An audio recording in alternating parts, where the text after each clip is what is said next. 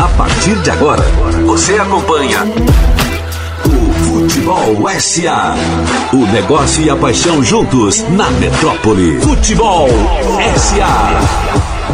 Bom dia ou boa tarde, você escolhe. Bem-vindo a mais um Futebol SA. Hoje é sábado, 9 de dezembro de 2023.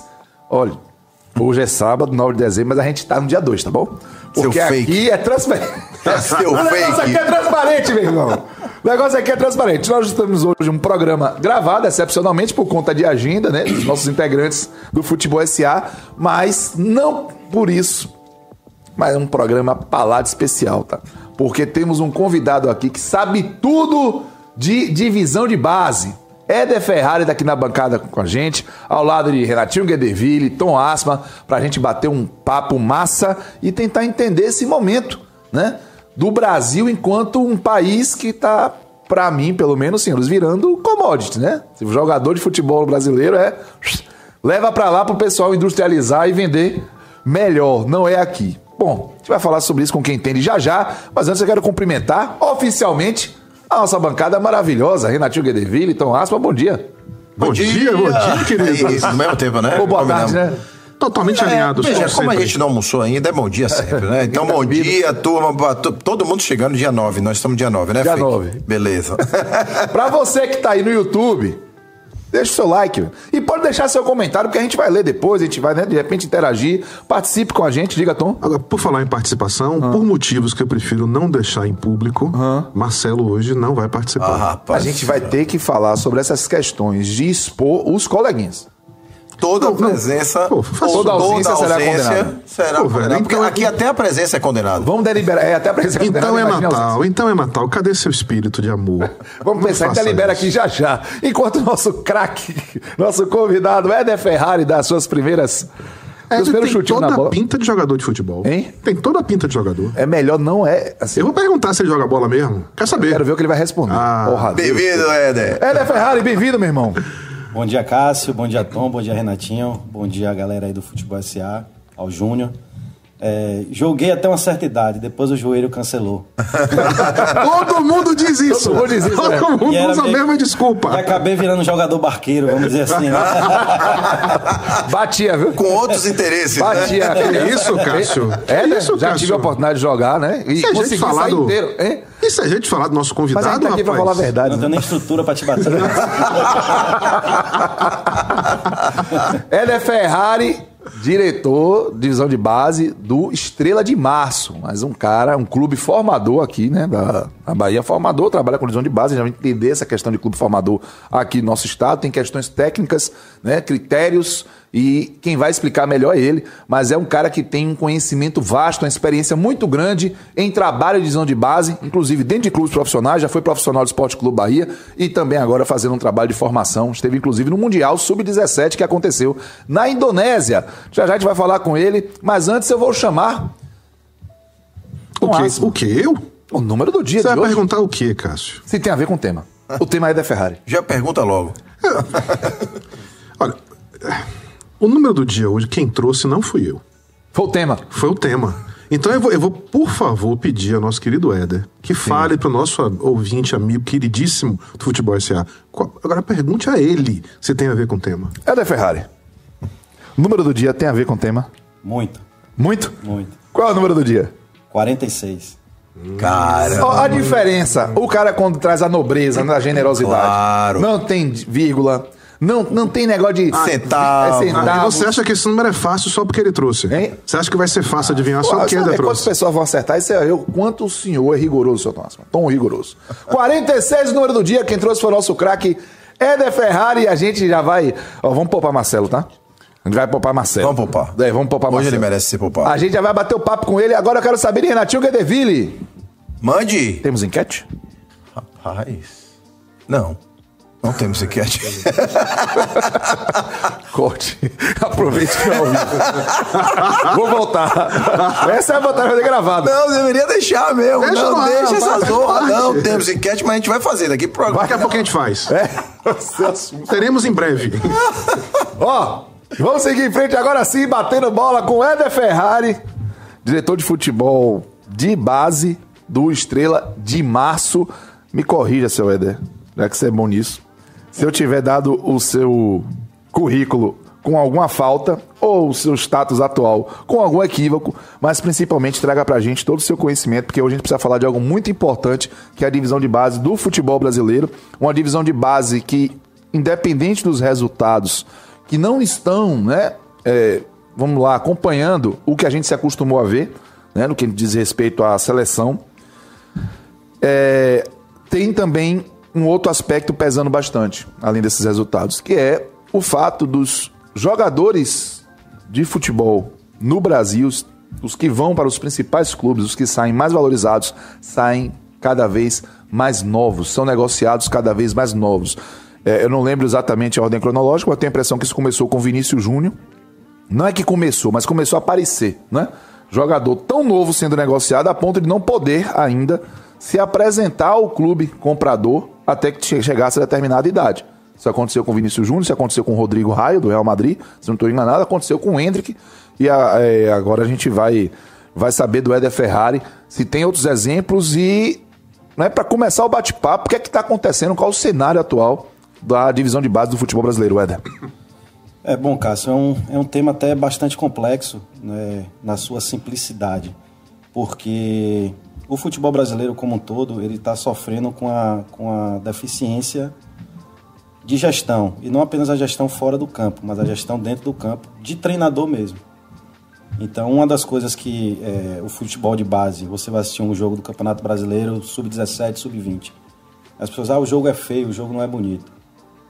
Por quê? Porque é um trabalho de ruim de base, de trabalho da, de comissão técnica ruim. Por quê? Os treinadores já, já, já na base estão sob pressão. Eles não têm, eles não têm é, mais assim tempo de trabalho. Está muito como o profissional. Então, ou seja, o cara. Resultado? Tem que dar resultado na base resultado. assim? É? Porque eu te falo, eu sou de um clube minúsculo de Salvador que faz um trabalho específico de formação, de captação, preparação e encaminhamento dos, jogos, dos meninos. E os jogos do Estrela passam na televisão, passam no YouTube. Né? Então, imagine você, é, as pessoas começam a assistir os jogos do Flamengo, do Palmeiras, do Bahia, do Vitória, o tempo todo. Então já tem a pressão interna Aí chega um presidente que não é profissional do futebol, é, que é torcedor, aí já fala, ah, aí vira uma bola de neve de, de, de, tensão, de cobrança exacerbada e esquecem de trabalhar os atletas no que eu chamo da, da mão aberta do futebol, que é técnica, tática, física, emocional e social. Esquecem, que massa isso. Esquecem esse processo. Então focam só no jogo. Focam só no jogo. É... e vira uma situação de que o, o, o treinador da base só pensa no próximo jogo ele esquece de formar. É como se então fosse distorcida a, a função né, prioritária ali de, de, um trabalho de zona de base, que é você formar o um atleta. Olha, repete para mim, por favor, essa questão da mão aberta, que eu achei muito interessante não, esse não, conceito, eu nunca tinha visto. É, quais são os pontos que devem ser abordados prioritariamente? É, é, cada caso um caso, né? Vai depender do atleta, o que é que ele tem mais, o que é que ele tem menos, mas é físico, técnico, tático, social e emocional. É um, é um composto para você um formar um atleta de alta isso. performance. Exatamente. Aí tem o social, o cara que tem uma família ajustada, você não precisa trabalhar muita coisa, mas aí talvez o pai coloque muita pressão no menino, porque às vezes cobra para o menino ser um atleta, como cobra que ele tire 10 em matemática na escola. Entendo. Então isso também é uma coisa que você tem que trabalhar, porque desvirtua e assim, quem trabalha com futebol quer que o menino vire, vire jogador de futebol e não um matemático. Então, assim, não é que você vai tirar a escola do menino, mas tem que tirar a pressão que os pais fazem em cima de um menino que tem uma capacidade financeira e de família estruturada, né, para focar mais no futebol, que os pais atrapalham nesse, nesse quesito. Aí também tem a questão da, da, das pessoas que vêm de, do nível mais baixo, né, da pobreza, que aí você tem que às vezes é, o menino não tem como ir treinar, às vezes o menino não tem comida em casa. Então, são vários, são vários processos dessa questão do social que tem que ser trabalhada. É o ponto que, que eu queria falar, que os outros estão bem explícitos do que são, né? Sim. Com relação ao social, porque às vezes as pessoas falam, ah, o social é só para o pobre. Não, para o rico também tem essa, essa dificuldade, porque ah, o que o dinheiro proporciona atrapalha. Né? Entendo. Sim. Queria como hábito, né? É, eu, eu queria aproveitar a oportunidade, porque a gente sempre fica do lado de cá esperando um resultado de um jogador pronto que saia ali da divisão de base e que seja aproveitado pelos nossos clubes.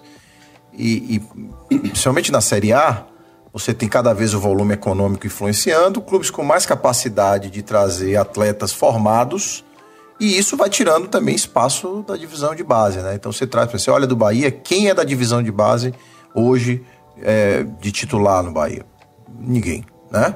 O Vitória não, não saberia responder. O, é, Flamengo, o goleiro Lucas Arcanjo é o único. Aí, é, é claro que cada, é cada clube tem, tem suas é, particularidades, mas aí minha, minha dúvida é o seguinte: como é esse processo de transição hoje que se dá Boa. nos clubes, é, de uma divisão de base que cada vez mais, por um lado, a gente tem um enfrentamento de clubes é, levando cada vez mais cedo, o jogador não tem a, a, identificação muitas vezes com o clube, a raiz, mas ao mesmo tempo a necessidade desse cara sair formado para já topar e assumir um desafio de ser de um time profissional do clube da Série A, por exemplo. Porque isso pode se dar talvez mais facilmente em outras divisões de acesso. Quando você vai para a Série A, você tem outro nível de competitividade, outro nível de exigência. Você acha que é mais fácil para um atleta da divisão de base seguir o caminho para o profissional em outras divisões do que um da Série A, por exemplo? Não. Eu não tenho o um número exato, não fiz esse, esse estudo nos últimos anos, mas já fiz em anos anteriores. E em divisões de acesso, Série D, Série C, Série B, não tem base. Uhum. Tirando a exceção dos clubes grandes que por algum acaso caem, ninguém usa base. Se você for chegar na Série D, aí você vai ver o jogo do Juazeirense, não tem um jogador da base. Zero. Você vai ver um jogador do Salgueiro, do, do Caxias, não tem. Não tem. É, posso até, assim, se tem clubes aleatórios e está enganado, claro. né? De, de, de, antemão peço desculpas, mas o, o, básico é que não tem. Agora, você chega na Série A, o, Flam o Palmeiras está jogando com o Estevão, no banco, está com, com Hendrick, é, Luiz Guilherme, e etc, etc, etc. O Palmeiras hoje é, que tem o melhor trabalho disparado de, de base no Brasil, tem é, uma, uma leitura do que eu faço para o futebol. Né? Eu vi uma entrevista recente da presidente, da, da Leila, que causou muita polêmica, mas ela falou uma coisa que é o que eu concordo para o futebol. Se eu invisto milhões em divisão de base, se eu formo jogadores de qualidade, por que eu vou contratar para completar? Eu só contrato quem vai me resolver. Eu não vou contratar por contratar. É, para completar, eu tenho uma divisão de base. Então, o que as pessoas, é, a imprensa que fala de futebol no Brasil e os torcedores é, que assistem futebol, que torcem, não entendem, o trabalho de formação de base é esse. O principal é, trabalho para a base, inicialmente, é completar. É você ter um trabalho de escadinha que um atleta chega com 12 anos, vai 12, 13, 14, sendo preparado dentro do clube, entendendo o que é o clube, apaixonando pelo clube, criando a raiz no clube e fazendo um trabalho metodológico dentro do clube na evolução do que eu falei das, das cinco ações. Para quando ele chegar no momento, é, quando ele tiver 19 anos e tal, não tenha explodido, mas ele vai te ajudar mais do que um lateral esquerdo que você vai contratar pagando 80 mil para ser o segundo ou terceiro reserva. Ele vai te entregar no mínimo a mesma coisa. Uhum. Então as pessoas precisam entender que divisão de base é para evitar que você tenha custo com um jogador que não vai lhe ajudar em nada, só vai completar. E os diferentes vão saindo antes, vão aparecendo antes. Você é, vai fazer com que esses jogadores atuem se você tiver essa escadinha. Porque o que é essa escadinha? É uma coisa que é uma crítica que eu falo, que eu falo muito com relação ao Bahia nos últimos anos. O Bahia vem quebrando os trabalhos da base. Todo ano tem um diretor diferente que chega com metodologia diferente, que encerra tudo, acaba tudo que estava no presta, vai diferente, puxa para aqui, puxa para lá, chega no sub-20 para. E a base para você puxar para um profissional obviamente tem as exceções no 17, que são raras, é o sub-20. Então, se você tem um trabalho ruim no sub-20, que é o caso do Bahia, já há anos, você não vai ter uma sequência. Por isso que o Bahia não tem jogador na, no profissional titular com destaque, porque não tem um trabalho bom no sub-20 já há alguns anos. Uhum. E aqui vai todo respeito aos profissionais que passaram por lá, mas é porque tem uma quebra de trabalho. Não é que eles quiseram acabar com o sub-20 é porque. É, a falta de continuidade joga contra. É, e a, a, falta de continuidade passa pela utilização do profissional. Se o cara tá, chega no sub-20, eu falo porque nós temos jogadores que saíram do Estrela no sub-20 de vários clubes. Se o cara não visualiza que ele vai jogar, ele já começa. Ele baixa o rendimento. Não adianta que você fale, não adianta a qualidade, adianta a qualidade de treinamento. Não adianta, porque o cara quer jogar no profissional. Se ele não visualiza, ele baixa.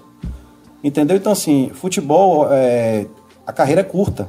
Perfeito. Então, o pensamento de um, de um moleque de 18 anos é um pensamento, talvez, de um cara que, que chegou, não, não sei nem formar uma profissão, que está com 40, vamos dizer assim. Uhum. Ele precisa que as coisas aconteçam para ele ter o retorno financeiro dele, porque a carreira dele é, dura com rentabilidade 10, 15 anos. Uhum. Então ele precisa que as coisas aconteçam. O contador está girando, né? Exato, ele precisa que as coisas aconteçam. E se ele não visualiza um retorno, o rendimento dele cai. E as pessoas falam: ah, o menino nunca jogou no Bahia, aí apareceu não sei aonde, está tendo destaque. Tem mercado para todo mundo. Só que o jogador precisa jogar. E se você tem um, um, bloqueio no profissional, como tem acontecido com o Bahia nos últimos anos, né, mais do que no Vitória, falando dos clubes daqui da Bahia, é, você acaba que você desperdiça talento. Uhum. As pessoas, ah, mas não virou. Pô, talvez não virou por isso, velho. O cara tem que correr atrás do dinheiro dele, tem que correr atrás da, do futuro dele. Não dá para ficar esperando acontecer. E o funil é muito estreito, né? Não tem como todo mundo jogar. Se você for pegar a relação é, de cada clube da Série A, tem em média 35 jogadores no sub-20 por ano, todo ano.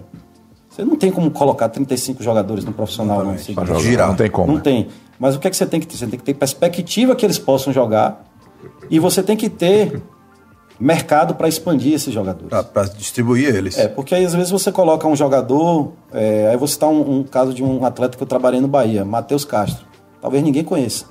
Hoje é um cara que está milionário, jogou anos e anos no Japão, agora foi para a Arábia e está ganhando dinheiro dele. O Bahia emprestou para um time pequeno do Japão, ele se destacou.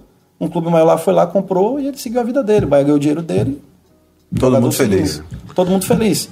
E ele fez, se ele fez muito, fez três jogos, três ou quatro jogos pelo profissional do Bahia em minha época, em 2015. É, é, é bom lembrar que nos orçamentos dos clubes brasileiros, em média, de 15 a 20% das receitas tem vindo de negociação de atletas, né? Então essa continua sendo uma, um, uma vertical importante de desenvolvimento, de, de construção desse ativo. Mesmo que ele não jogue, é, é o que você falou.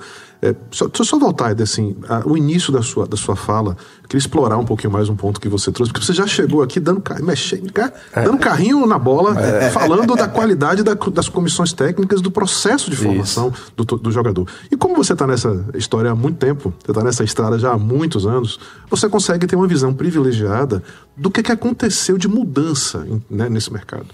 O, o, torcedor comum, quando ele fala, a gente fala muito sobre divisão de base, o torcedor fala muito sobre isso, mas nenhum de nós tem contato efetivo com o processo ah, de formação exato. do jogador. A gente só vê o resultado.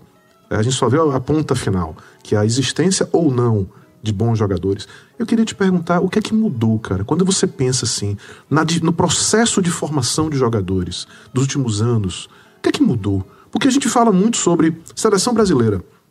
Temos hoje seleções de base com desempenhos muito ruins. Aí a pergunta é: o problema é a geração de jogadores? Nós hoje temos jogadores ruins, nós hoje temos comissões técnicas ruins, nós hoje temos o processo de formação é ruim. Onde é que está o problema? Minha pergunta é essa: aonde é que nós estamos errando?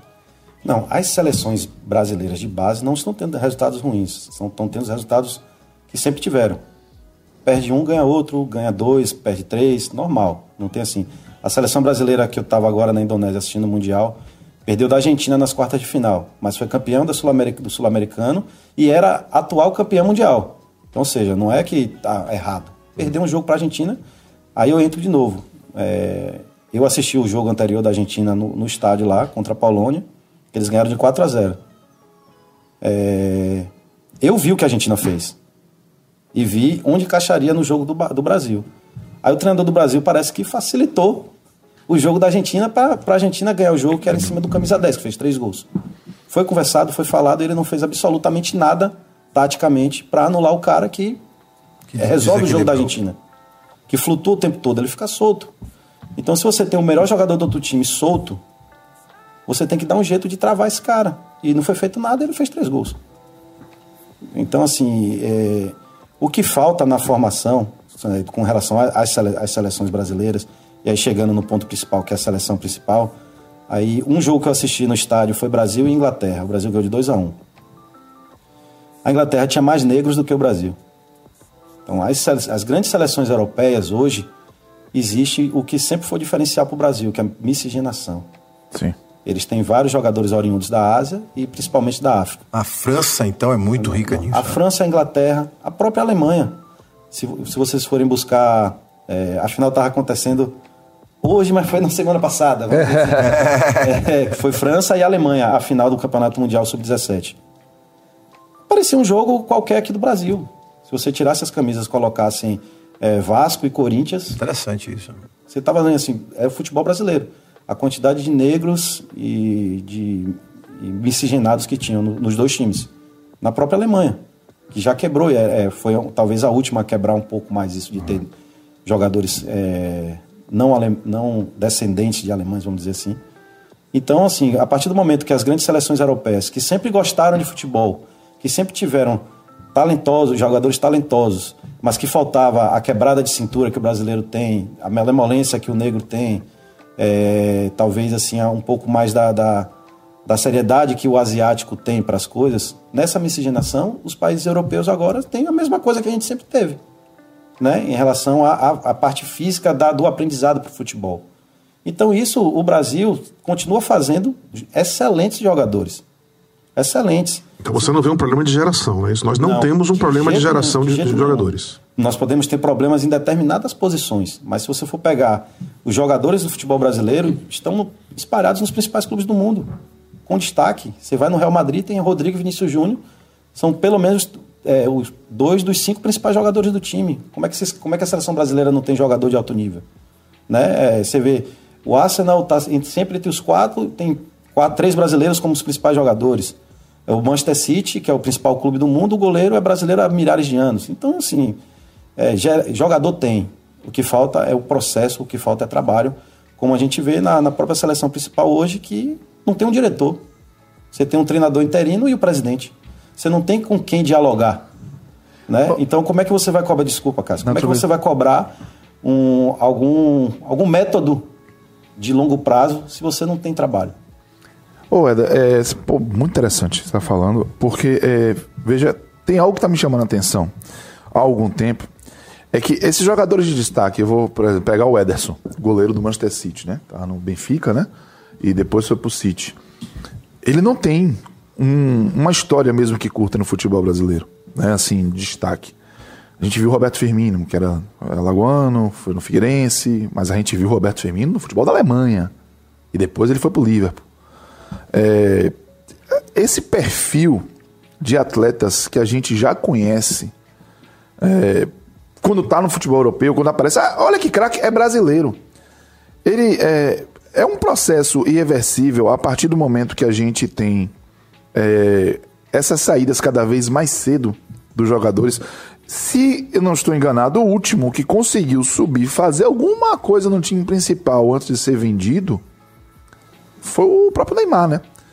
Porque é, você teve ali é um, alguma, alguma temporada no você Santos. Fala que da ele... conexão do jogador com os clubes é, brasileiros. Os clubes, porque assim, você não tem. A gente reclamou da seleção brasileira há, há uma semana ou há 15 dias, Eda, que a seleção brasileira, um dos problemas que a gente vem sentindo é a falta de conexão, até para engajar torcedor do clube para torcer para a seleção, porque às vezes você vê assim, a gente viveu isso aqui de perto quando o Charles foi convocado para a seleção brasileira, tem muito tempo. Você está dizendo que os jogadores estão saindo cada vez mais cedo. Mais essa cedo. é uma percepção que a gente tem. É isso mesmo? Isso é verdade? É, não, e não só isso, e essa saída mais cedo, Tom, ela gera uma perda. Uma desconexão. Uma desconexão Sim. com o futebol brasileiro, com os clubes e é, é, talvez de características que também poderiam agregar a partir do momento que você não joga para o profissional de construção de novos ídolos, Exatamente. identificados como Mas eles estão mesmo saindo cada vez mais é, cedo. Isso é um tá dado saindo. Estão, estão, estão. Factual. É, eu dou um exemplo do, do Patrick Verron, que é jogador do Bahia, não jogou, já, tá, já, vai, já vai sair, está negociado. Olha não isso. vai seguir no Bahia. Né? É, dentro da, do, do futebol baiano não acontece isso. Porque o que, é, uma coisa que mudou antigamente, você tinha a limitação de estrangeiros no, nos clubes, né? Só poderia, em alguns países só, poderiam do, só podiam dois, em outros três. Aí esticaram para cinco, aí liberaram é, o passaporte comunitário europeu. Então os jogadores começam a, a rodar. E existe uma coisa hoje que é dinheiro. Né? Dinheiro com a liberdade de poder contratar. Então, se você tem um recurso para ter, é, como por exemplo, o Arsenal tem o scout no Brasil, o Liverpool, enfim, vários clubes europeus, Manchester City. Os caras já vêm antes da eles gente. têm scouts aqui. Então, assim, é, recentemente tinha um scout do, do Arsenal assistindo o jogo do Estrela. Então, assim, é, é, é vocês precisam entender que existe a captação é, forte. lá na ponta, meu amigo. Então, assim como os europeus fazem a captação inicial aqui no Brasil, assim, no sub-15, sub-17, já começa a monitorar. O próprio Neymar foi pro Real Madrid com 14 anos. Ele chegou aí pro Real Madrid? Chegou aí pro Real Madrid, com, acho que com 14 ou 13, não me recordo agora a idade exata, mas ele foi pro Real Madrid. Bem novinho. É, os clubes brasileiros também estão nesse inverso, que é o que fico, a gente brinca que é. Eles só querem saber de sub-rato, né? A partir de, de 12 para baixo. Que é onde você acha o. Exato, o mesmo que os caras estão folgados, né? Exato. Você pega os, os, o talento mais cru, mais cru né? Mais que aí cru. eles ficam se estapeando para isso. E aí vai, a partir daí, fazer o trabalho. Só que é, essa saída mais cedo, eu não acho que é, a relação dos jogadores com a seleção seja podada. Certo. Porque eu que trabalho diretamente com, com jogadores, realmente, velho, a gente não. Às vezes as pessoas não acreditam, mas os caras sonham com a seleção. Eles param para assistir a seleção. Param mesmo. Os jogadores não têm paciência de assistir um jogo. É, sei lá, o jogador do Palmeiras. Ele não tem paciência para assistir o jogo do Palmeiras, mas se for a seleção, ele assiste. Eu falo isso, posso falar. É objeto de desejo é, é, até tá, hoje. É, brilha os olhos. Né? Eles querem. Só que quando você não tem é, a paciência para o trabalho. Você, por exemplo, o próprio Tite. Inegavelmente, Tite fez um grande trabalho na seleção brasileira. Fez um grande trabalho, só que ele tem a limitação dele de visão de jogo. Né? E nas duas vezes, nas duas vezes que foi eliminado na Copa do Mundo, eu já me dei o trabalho de assistir os jogos. Perdeu por coisa do futebol, maluquice, porque foi melhor nos dois jogos. E houve inúmeras chances e não fez. Talvez se tivesse feito metade das chances, tivesse sido campeão. Né? Em jogos que perdeu por besteira. Assim, você vê assim, o, o gol da, da, da Croácia. Ah, nossa, Casimiro estava inteiro na jogada. Se Casimiro faz a falta, o Brasil tinha passado. É. E ele não quis fazer a falta porque tava, tinha, amarelo. tava pendurado. É. Se tomasse o cartão, não jogaria a semifinal. Então, assim, ele tirou, tirou o pé da, da bola, achando que, é. que a defesa lá, que estava mais ou menos bem postada, iria recuperar. E por isso o Brasil não foi para não classificou para Tudo isso desconstrói um trabalho como se ele tivesse sido todo ruim, né? Por isso é que a análise é poluída, né? É. A pessoa fala, não, porque a nossa análise de técnico de seleção brasileira é se ele ganhou a Copa do Mundo. Pô, é isso? Então só prestaram cinco até é. hoje. O resto não presta. Joga e a de 82 que traz Pô, esse, né? Pelo amor de Deus, né? 82 com... É. 82 e 86, né? 82 muito mais, né? Com Tele e tantas outras aí. Mas acabaram com o Zico por causa da Copa. Exatamente. Né? E, e nós, assim, nós esquecemos de avaliar o o que está explícito, né? O normal é o Brasil não ganhar. É isso. Porque o Brasil ganhou em 58, 62, 63, que é na primeira fase, ganhou em 70. Depois só foi ganhar em 94, ganhou em 2002, depois não ganhou mais. É o período que fica sem ganhar mesmo, assim. Junta uma, uma geração ali que faz três Copas do Mundo, três, quatro Copas muito boas, assim, e depois, mesmo com boas gerações, não consegue ganhar. Faz parte. É. Então a gente está vivendo uma coisa que é normal da seleção brasileira. Não é uma coisa normal o Brasil ficar sem ganhar. Quando ganhou, ganhou muito próximo. É. então, assim, só que hoje, é, com rede social, com o, a quantidade de conteúdos que nós temos, né, de, de, de informação para tudo, a paciência com o jogo em si é muito pouca, né, falando especificamente do futebol. Você pegar o, é, os filhos de Cássio e colocar na frente de uma televisão para eles assistirem um jogo, eles não assistem. Não assistem. É, ou assistem de outra forma. Assistem, né? pega o celular, é, aí sai, aí pega. A dinâmica é outra. Aí dá uma tapa é. no irmão. Não, é, não, não é, não, eles não param para assistir o jogo. Então, assim, é, nós deixamos de viver uma era lá da, dos melhores momentos do, dos gols do Fantástico, que era o que a gente assistia Sim. na nossa geração. Isso. E na geração anterior, que era o Canal 100, né? É, tinha Canal 100, né? Passar no cinema, velho. cinema. Então, assim, as pessoas falam, ah, já cansei de conversar assim com amigos de meu pai, amigos de meu sogro, ah Ninguém nunca jogou mais do que Pelé. Mas quantas vezes você viu Pelé jogar? Nenhuma. Se viu, foi três ou quatro. Porque não passava. Hoje você vê Neymar jogar 50 vezes por ano. É, então querer. você vê todos os erros do, do atleta. Então por isso que é, eu, eu, discordo muito quando falam assim, ah, no passado os jogadores eram muito melhores. No, é, no, não era, o jogo era diferente, você tinha mais liberdade para jogar, porque não existia a, a pujança física que tem hoje, não existia a tecnologia de análise que existe hoje. Conceitos táticos Conceito, também, exatamente. que foram é, evoluindo. De né? tudo, né? Então, assim. O time é você, é muito mais compactado hoje. Você vê aquele, aquele o, o, o gol do, da Copa de 70 na final. Tem um lance que Gerson pega a bola, é, anda sozinho. Bola, é, anda, é. anda, anda, dá um lançamento de 60 Só ilusão metros. hoje. É. 60 metros, o cara ainda consegue dominar, sem pressão. Jairzinho, né? sem pressão, sai o gol. É. Então, assim, não foi o. Foi Pelé domina e rola e Carlos Alberto faz o gol. Ah, o último, você tá falando. É, que, é Brito, né? Brito é não que sai catando é, todo mundo? Clodoaldo. Clodoaldo, Clodoaldo. Sai todo mundo. Aí toca, não sei se é pra Rivelino, não, não sei. É Rivelino, é. é aí tem, algum um dos gols foram assim. Então, hoje, se o volante começar a andar ali, já vão apertar ele. É. E se ele conseguir acertar o lançamento, vai vir alguém por cima para atropelar o atacante, não vai conseguir dominar no peito, parar, esperar. É. Então o jogo hoje é muito mais intenso, a marcação é muito mais forte. É, e, a, e, os jogadores diferentes de hoje são muito mais. É, conseguem muito, expor muito mais a técnica do que antigamente, porque antigamente não existia a pressão que tem. Aí às vezes passa um lance de Pelé correndo e o cara dando porrada em Pelé. Mas era um jogo muito mais lento. Sim. Entendeu? Então, assim, é, os jogadores do passado, eu não estou dizendo que os, os, atuais são melhores ou piores. Mas é o futebol. As coisas mudaram. As é. coisas mudaram. A comparação ela é, ela é inco então, incoerente. tudo, desculpa, tudo que eu estou querendo dizer é que existe o talento. Claro. Existe o jogador, voltando para o início da pergunta que ele fez. Não existe. A geração não é ruim. Uhum. Né? A geração não é ruim. Eu vejo as pessoas criticarem Gabriel Jesus falando de Elber, de Luizão, de Jardel. Eu vejo esses caras jogar, velho. Gabriel é melhor que todos eles. É melhor que todos eles. Se deu azar em Copa do Mundo e tal, mas olha a carreira que o cara tá fazendo jogando no Manchester City, no Arsenal. No Arsenal. Então esses caras não fizeram nem metade. Não. E abre a boca para dizer que, ah, igual Edilson disse que é melhor que Mbappé. Esquece, velho. É, é. Não é. Então, Aí assim, é a famosa é, resenha, né? É galhofa, mas assim, é. eles pensam. É. Ex-jogador pensa. É, mas iludido forma. é pior que maluco. Né? É isso, aí é. Isso. Então, eu acho que existe, existe talento e saem cada vez mais cedo, porque existe dinheiro de fora, existe mais liberdade para contratar estrangeiros, né, para poder estarem no, nos clubes. E a única trava que o futebol brasileiro tem para impedir a saída é 18 anos. Depois de 18 anos, um abraço. É, a gente tem aí, Cacito, um vídeo do, do programa nosso que a gente fez com o Preto, Casa Grande, há algumas semanas, e teve um trecho que a gente falou sobre divisão de base. Tá no ponto aí, Jeff? Vamos jogar, gente, vamos jogar lá. A gente colocar aí? Eu fiquei cinco anos e meio na divisão de base do Vasco, morando embaixo de arquibancada, é, com 70, 60, 70 meninos aproximadamente. Chegavam os caras de teste, saía tinha dois chuveiros e dois vasos. São, São Januário? São Januário. Ah, então, assim, eu tenho muita memória triste. Aliás, eu tenho muito apagado da memória os cinco anos e meio que eu vivi lá. Então, eu, sinceramente, não acredito que eu tenha aprendido absolutamente nada nesse processo. Só o sobreviver. Sobreviver. Foi extinto, praticamente. Para tentar realizar um sonho que eu, realize, que eu tomei a decisão com 14 anos e que é, a minha família fez toda a diferença. Isso não tenho a menor dúvida.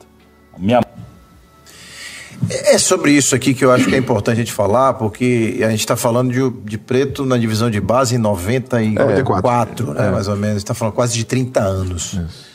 Qual é a sua percepção hoje da estrutura das divisões de base no Brasil? Seja, claro, os clubes grandes, eles têm cada vez mais evoluído em infraestrutura, mas às vezes não tanto em metodologia, em tecnologia, em procedimentos de scout. Mas eu estou falando daquele outro futebol que ninguém enxerga de clubes menores, como o que você hoje está à frente. Qual é a sua visão sobre isso, Éder? Só, só pedindo, rapidinho, importante ele, ele claro. identificar para a gente o que é um clube formador, né? Também, Porque boa. Existe hoje toda uma base regulatória legal, acho que é importante nessa, nesse contexto você nos explicar o que é um clube formador. Eu acho que uma coisa, até uma pergunta encaixa na outra. Mas só falando sobre o, o comentário de Preto, a quem eu mando um abraço, é, se ele aprendeu a sobreviver, então ele aprendeu coisa pra caramba, né? É, já é muito, né? Ele falou que não aprendeu nada, mas se ele aprendeu a sobreviver, é, as dificuldades formam, né? É, o, o, caráter, e aqui não, não é que eu acho que a pessoa tem que sofrer para poder, não. É porque é o processo, a vida é sofrida. Verdade. Pode sim, independente de onde você esteja, você vai passar perrengue o tempo todo. As próprias incertezas provocam isso, né? Exatamente. Ah. Então, assim, é, unido as duas perguntas. Com relação à a, a estrutura, o atestado de clube formador, que é uma coisa, uma lei regulamentada, que é, me, me, foge agora a lei, enfim, vou para o direcionamento final. É uma, uma, uma lei que foi criada para proteger os clubes e automaticamente também qualificar os trabalhos da divisão de base em termos estruturais. Né? Porque para você ter o atestado de clube formador que garante ao clube a proteção na formação do atleta, né? se você pega um garoto de 14 anos, você não pode fazer contato profissional.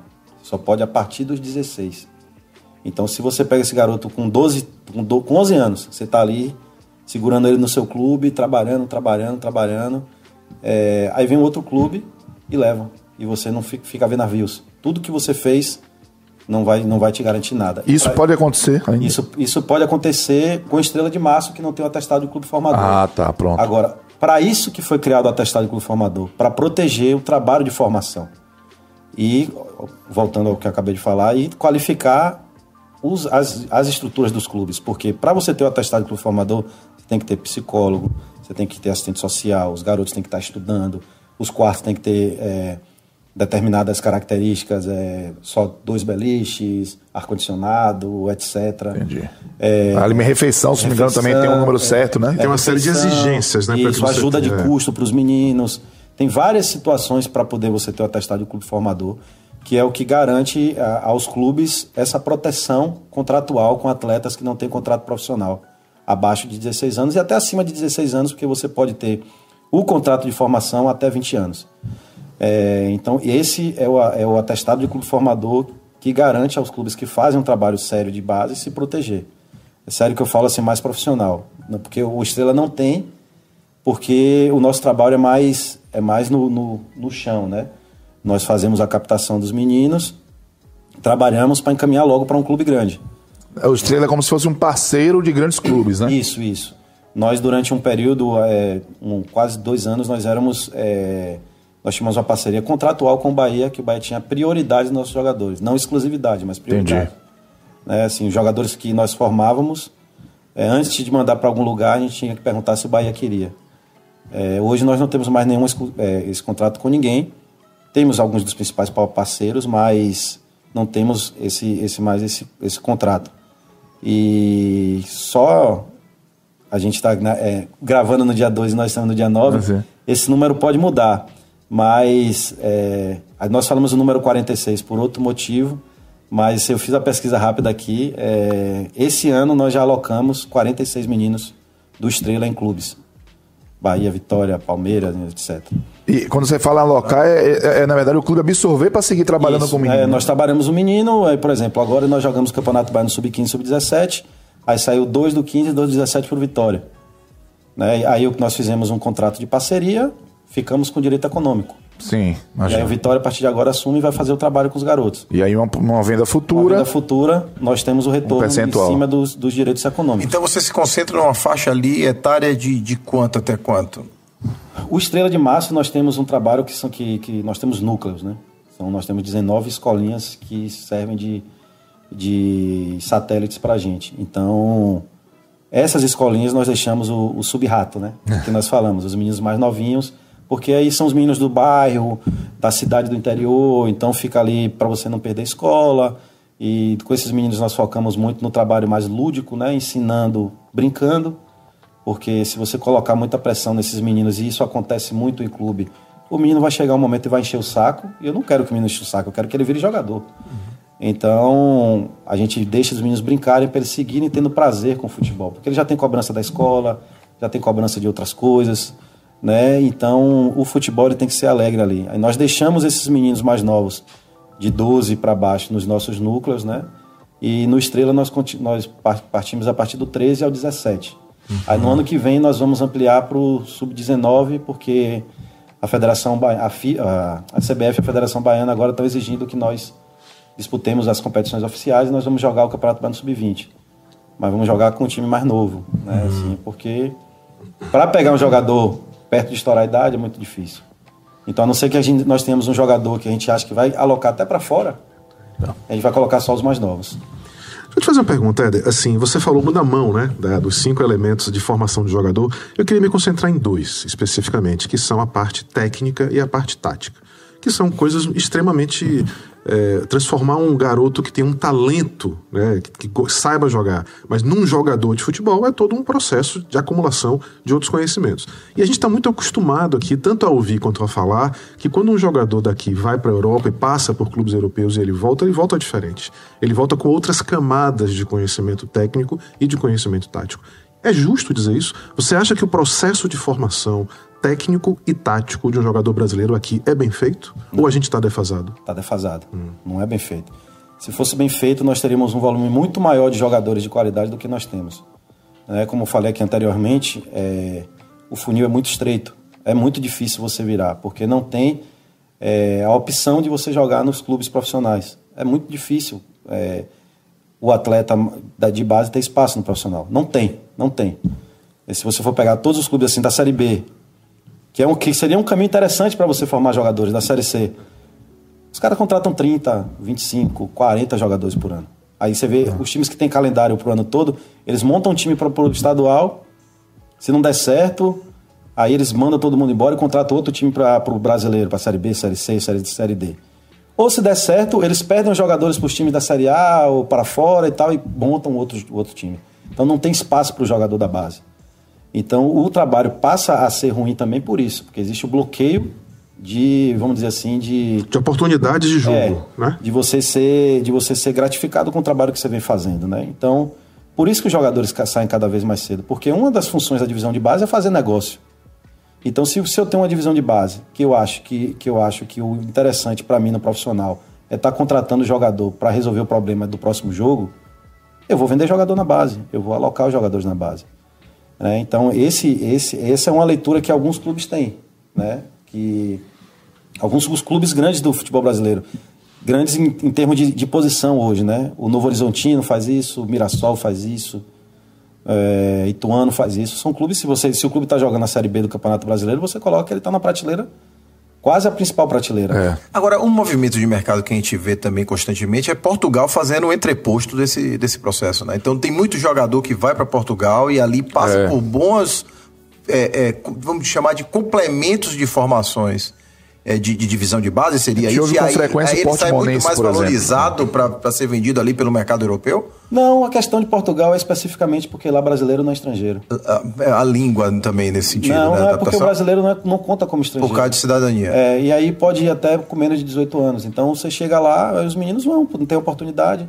Mas o futebol português é, não é essas coisas todas, não. E já, já foi muito melhor nesse trabalho de formação.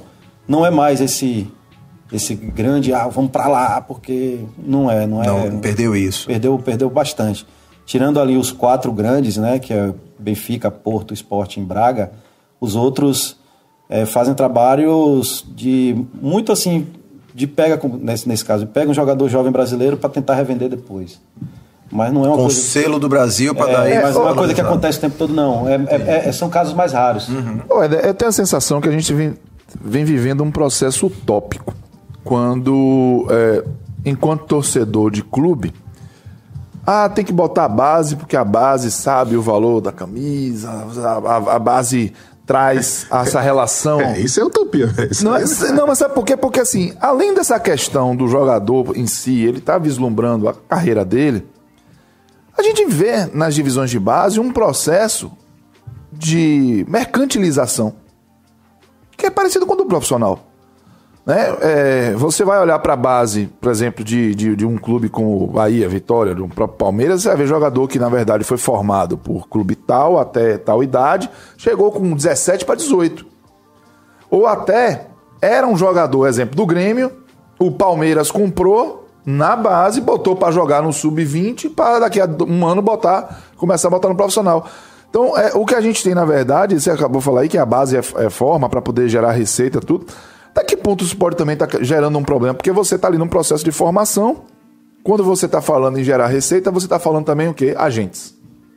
Os agentes entram no circuito. Sem dúvida. Né? E dizer, ó, tô com um jogador aqui que vai gerar dinheiro. Aí você está formando um atleta lá de, sei lá, desde os, os 14, ele está subindo. Não é nenhum jogador, é, um super destaque, mas é um jogador que tem valências ali que podem é, fazer ele ser bem, bem interessante como profissional. Aí vem um jogador da base do, sei lá, Taquaquecetuba, mas que é um clube que está gerido por empresário, tem destaque, vou botar aqui numa vitrine. Até que ponto isso interfere nesse processo que a gente está vivendo também de, de, de, falta de representatividade da base efetivamente na, no, nos, nos, profissionais dos clubes? E me, me corrija se estiver errado. Isso pode ser considerado base? Se eu compro um jogador enquanto clube do interior de São Paulo é, e coloco com 18 anos no meu clube, só que no sub-20 eu posso considerar ele como base quando ele vai profissional? Se ele está é. jogando na sua divisão de base, sim. É um, é um processo natural hoje. Porque, veja bem, é, antes de, de, chegar aqui, tem uma, um atleta que era do Estrela que estava jogando no Grêmio Anápolis. Vocês falaram de Portugal, o Grêmio Anápolis é de, de, um, de um grupo português e é o clube que mais coloca jogador em Portugal do Brasil. Acho até teve até uma, uma pesquisa que se juntar todos os outros clubes do Brasil, não coloca a quantidade de jogadores que o Grêmio Anápolis coloca. Caramba. Alguma coisa assim, mais ou menos. Posso estar equivocado, mas é por aí. Um jogador do Grêmio Anápolis está lá em Anápolis, formado pelo Estrela, e eu, eu comprei a passagem dele 20 minutos antes de vir para o programa, para ele voltar, que está encerrando a temporada lá. Então hoje existem duas, duas facilidades. Primeiro, a de deslocamento entre os, entre os estados, né? facilidade. E segundo, a visibilidade que eu falei, como o jogo do Estrela de Março passa na, no YouTube, qualquer todo, tem acesso a todo mundo. Então, você pega. É, todos os clubes têm, assim como eu falei aqui no início, os grandes clubes europeus têm scouts aqui na, no Brasil, na América do Sul. Os clubes grandes do Brasil têm observadores em tudo quanto é lugar. Né? Então, em Salvador tem, observa, tem morando aqui observador do Atlético Mineiro, do Fluminense, do Palmeiras. Moram aqui, vivem Moram aqui. aqui. Então, esses caras já monitoram determinados atletas. Então, vai chegar no ponto que, que o jogador é, atingiu muito, um nível muito alto no Vitória, mas não tem opção de jogar e vai ser negociado para outro clube. Porque você tem que ver assim, é, e às vezes apareceu outro, você tem duas, dois jogadores, vamos lá, sei lá, dois laterais esquerdos de 2006, nascidos em 2006 não vão jogar os dois no profissional do Vitória.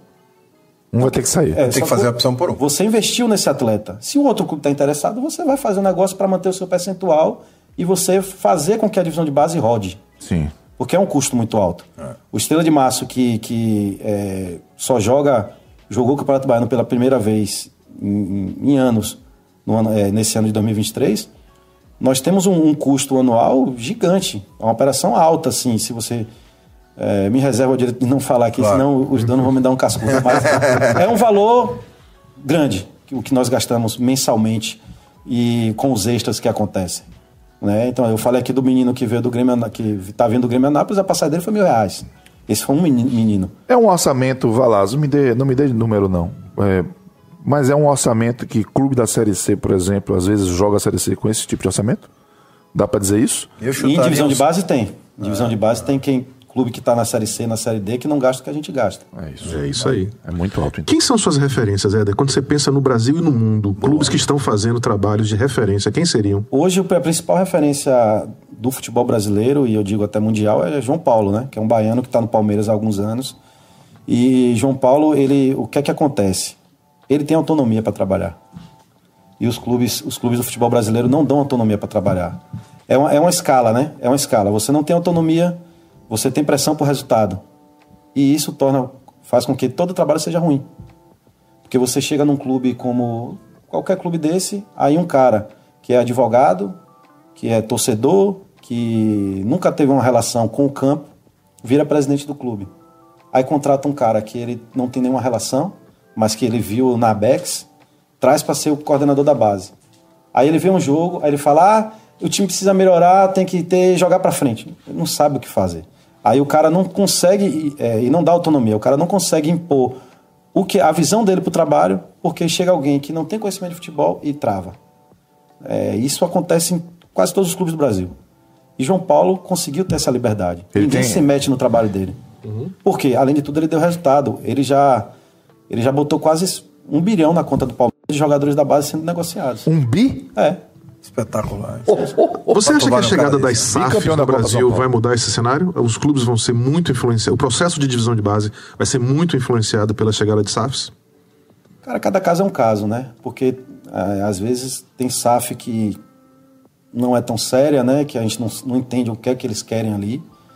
É, aí falando especificamente aqui do Brasil, eu acho que a, a, a roda do Bahia vai girar com relação ao, ao Grupo City porque eles realmente querem transformar. É, o que a gente conversa com eles e o que a gente vê de, de engateamento é que eles querem transformar o Bahia na, na, na, referência do grupo na América do Sul. Então, e o trabalho deles começa a partir da formação da divisão de base. O próprio Manchester City faz isso. É, eu falei que assisti Brasil e Inglaterra pelo, pelo Mundial Sub-17 e eu te falo que em anos eu não me lembro o último jogador na divisão de base que eu tenha visto assim no estádio do que o, o camisa 11 da Inglaterra, que é do, do City.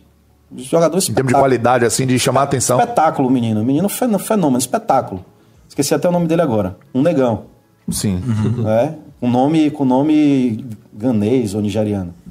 Não sei qual é a, a, a, a origem dele.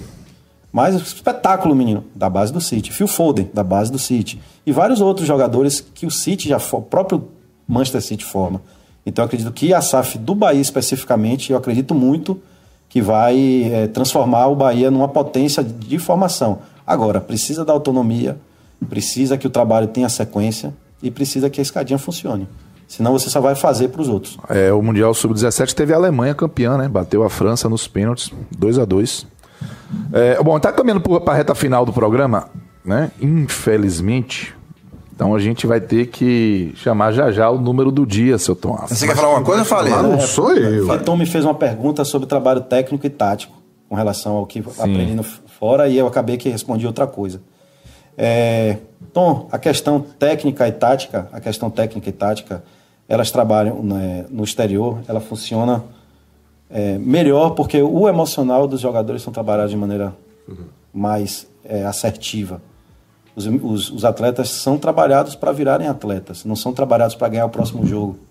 Boa. Então, a partir Boa, disso, é excelente. Então, a partir é, disso, existe a evolução. Porra, esse cara aí, olha que ponto, olha para isso. Grande, esse grande. é o ponto, velho. É crucial. Esse é, olha, olha a colocação crucial, de Exatamente, porque aqui é olha tudo é o curto prazo. É o curto prazo. Olha que negócio profundo. É para garantir o resultado do cara que tá ali no carro Exato. sendo pressionado pelo técnico, pelo diretor, pelo. Sensacional. É, é uma eterna pressão. Então, os meninos não têm liberdade de aplicar o que eles aprendem. Né? Porque chega, tá tudo muito tenso. Não pode perder, tem que. Vai jogar, amigo. Vai treinar, vai fazer o que você aprendeu no treino. Então, o técnico e o tático, e você e eu parto sempre do princípio, para o jogador estar tá num clube grande, ele tem talento. Ele não vai entrar se ele não tiver talento. Aí toda a, a, a outra aplicação de conteúdo nele que vai fazer ele virar um grande jogador, um jogador mediano, ou vai fazer ele largar. Então, o trabalho emocional é o principal trabalho que se faz no futebol, no, no, no, na formação de atletas. É o Joel Ndala, o, o craque do, do. Fenômeno, fenômeno. Excelente. Fenômeno. Excelente, Éder. Excelente mesmo. É, vem cá, número do dia, meu craque? 46. Ah, eu quero que ele fale um pouco sobre a resposta. É. 46 é o que, né, Ferrari? São números de clubes que tem o atestado de clube formador da CBF. Isso aí. Número clubes de clubes que, que tem o certificado, certificado. de clube Estamos formador. falando de quase 800 clubes no Brasil, das mais diversas séries. E nós estamos falando que menos de 10%. Estamos falando de 5%, 5% 46, né? 5%, né? 5,7% para ser Quantos desses clubes, é, você sabe dizer, não se preocupe que eu estou lhe pegando de surpresa. É, são clubes que estão em séries A e B do futebol brasileiro? Ah, eu acredito que deve gerar em torno de, de, uns 30, porque o próprio Bahia de Feira, que tem um atestado, acho que está tá sem divisão. É. Tá sem divisão. Mas você vai pegar muitos clubes do interior de São Paulo, clubes pequenos de São Paulo, como por exemplo o Ibrachina.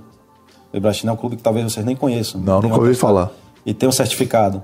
Né? Então, é Ibrachina porque é um grupo com investidores chineses. Aí, Ibrachina. Ibrachina. É. Investimento Brasil-China. É, Boa. Meus amigos, estamos chegando ao final do futebol. Olha, eu vou dizer um negócio pra você, eu tô dava, retado com dava, esse horário. Dava mais uma hora fácil. Retado com esse horário, porque Assim, Éder vai falando as coisas e aí vem vindo insights. É, eu quero ficar perguntando, mas também não quero ficar interrompendo. Velho, o seguinte, você vai ter que voltar. É isso aí.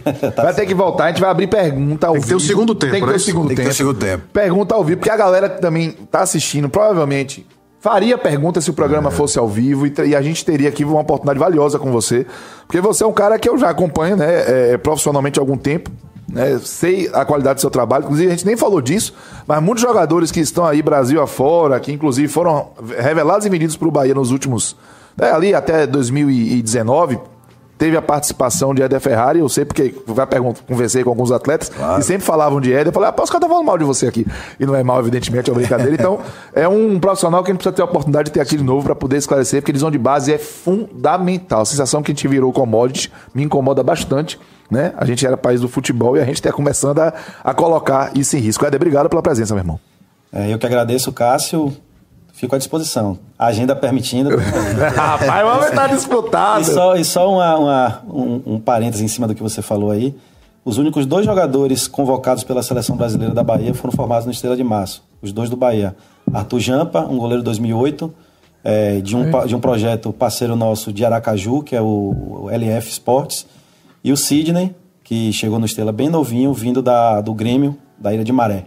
Olha que massa. São os dois jogadores convocados para a seleção tá, foram formados no Estrela. Olha aí. Show de bola, Que parabéns, craque. Parabéns, Éder. Renatinho Guedeville, Tom Aspa. Abraço, queridos. Abraço, amigos. Até a próxima. Um Dia abraço. 16 a gente volta, né? De volta, 16. A gente foi do volta pro voltou. último programa Futebol SA Do inédito ano. de 2023.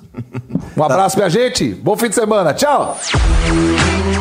Você ouviu Futebol SA na Metrópole. Todo sábado ao meio-dia na rádio e no youtube.com barra portal Metro 1. Futebol SA.